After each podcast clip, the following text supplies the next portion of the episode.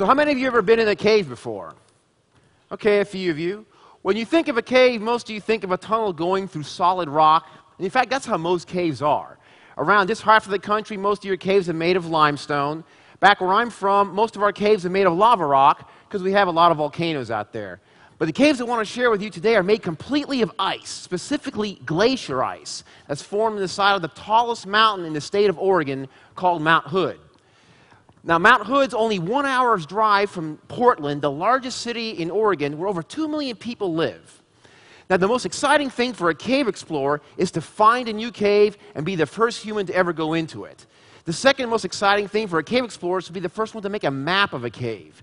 Now, these days, with so many people hiking around, it's pretty hard to find a new cave. So you can imagine how excited we were to find three new caves within sight of Oregon's largest city and realize that they had never been explored or mapped before. It was kind of like being an astronaut because we were getting to see things and go places that no one had ever seen or gone before. So, what is a glacier? Well, those of you that have ever seen or touched snow, you know that it's really light because it's just a bunch of tiny ice crystals clumped together and it's mostly air. If you squish a handful of snow to make a snowball, it gets really small, hard, and dense. Well, on a mountain like Hood, where it snows over 20 feet a year, it crushes the air out of it and gradually forms it into hard blue ice. Now, each year, more and more ice stacks up on top of it, and eventually it gets so heavy that it starts to slide down the mountain under its own weight, forming a slow moving river of ice. When an ice pack like that starts to move, we call it a glacier and we give it a name. The name of the glacier these caves are formed is the Sandy Glacier. Now, each year, as new snow lands on the glacier, it melts in the summer sun and it forms little rivers of water that flow along the ice and they start to melt and bore their way down through the glacier, forming big networks of caves, sometimes going all the way down to the underlying bedrock. Now, the crazy thing about glacier caves is that each year new tunnels form, different waterfalls pop up or move around from place to place inside the cave. Warm water from the top of the ice is boring its way down, and warm air from below the mountain actually rises up, gets into the cave, and melts the ceilings back taller and taller.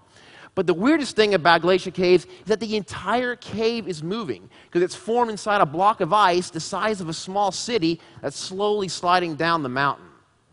Now, this is Brent McGregor, my cave exploration partner. He and I have both been exploring caves a long time, and we've been climbing mountains a long time, but neither of us had ever really explored a glacier cave before. Back in 2011, Brent saw a YouTube video of a couple of hikers that stumbled across the entrance to one of these caves. There were no GPS coordinates for it, and all we knew is that it was somewhere out on the Sandy Glacier. So in July of that year, we went out on the glacier and we found a big crack in the ice. We had to build snow and ice anchors so that we could tie off ropes and rappel down into the hole. This is me looking into the entrance crevasse. At the end of this hole, we found a huge tunnel going right up the mountain underneath thousands of tons of glacier ice. We followed this cave back for about a half mile until it came to an end. And then, with the help of our survey tools, we made a three dimensional map of the cave on our way back out. So, how do you map a cave? Well, cave maps aren't like trail maps or road maps because they have pits and holes going to overlapping levels. To make a cave map, you have to set up survey stations every few feet inside the cave, and you use a laser to measure the distance between those stations. And you use a compass and an inclinometer to measure the direction the cave is headed and measure the slope of the floor and the ceilings. Now, those of you taking trigonometry, that particular type of math is very useful for making maps like this because it allows you to measure heights and distances without actually having to go there. In fact, the more I mapped and studied caves, the more useful I found all that math that I originally hated in school to be.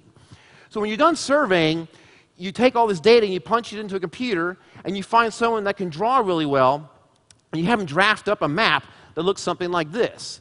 And it'll show you both a bird's eye view of the passage as well as a profile view of the passage, kind of like an ant farm view. We named this cave Snow Dragon Cave because it was like a big dragon sleeping under the snow. Now, later this summer, as more snow melted off the glacier, we found more caves and we realized they were all connected. Not long after we mapped Snow Dragon, Brent discovered this new cave not very far away. The inside of it was coated with ice, so we had to wear big spikes in our feet called crampons so we could walk around without slipping. This cave was amazing. The ice in the ceiling was glowing blue and green because the sunlight from far above was shining through the ice and lighting it all up. Now, we couldn't understand why this cave was so much colder than Snow Dragon until we got to the end and we found out why. there was a huge pit or shaft called a moulin going 130 feet straight up to the surface of the glacier.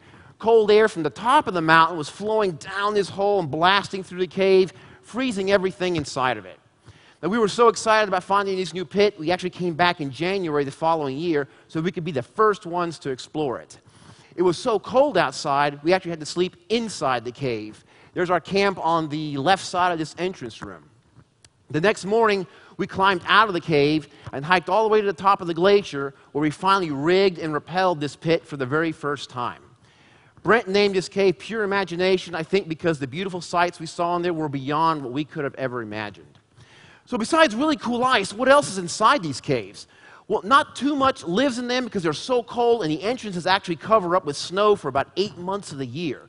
But there are some really cool things in there.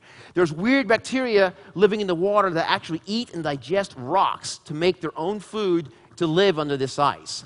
In fact, this past summer, scientists collected samples of water and ice specifically to see if things called extremophiles, tiny life forms that have evolved to live in completely hostile conditions, might be living under the ice. Kind of like what they hope to find on the polar ice caps of Mars someday. Another really cool thing is that as seeds and birds land on the surface of the glacier and die, they get buried in the snow and gradually become part of the glacier, sinking deeper and deeper into the ice. As these caves form and melt their way up into the ice, they make these artifacts rain down from the ceiling and fall into the cave floor where we end up finding them.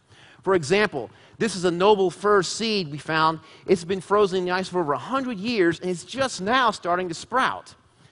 This mallard duck feather was found over 1,800 feet in the back of Snow Dragon Cave.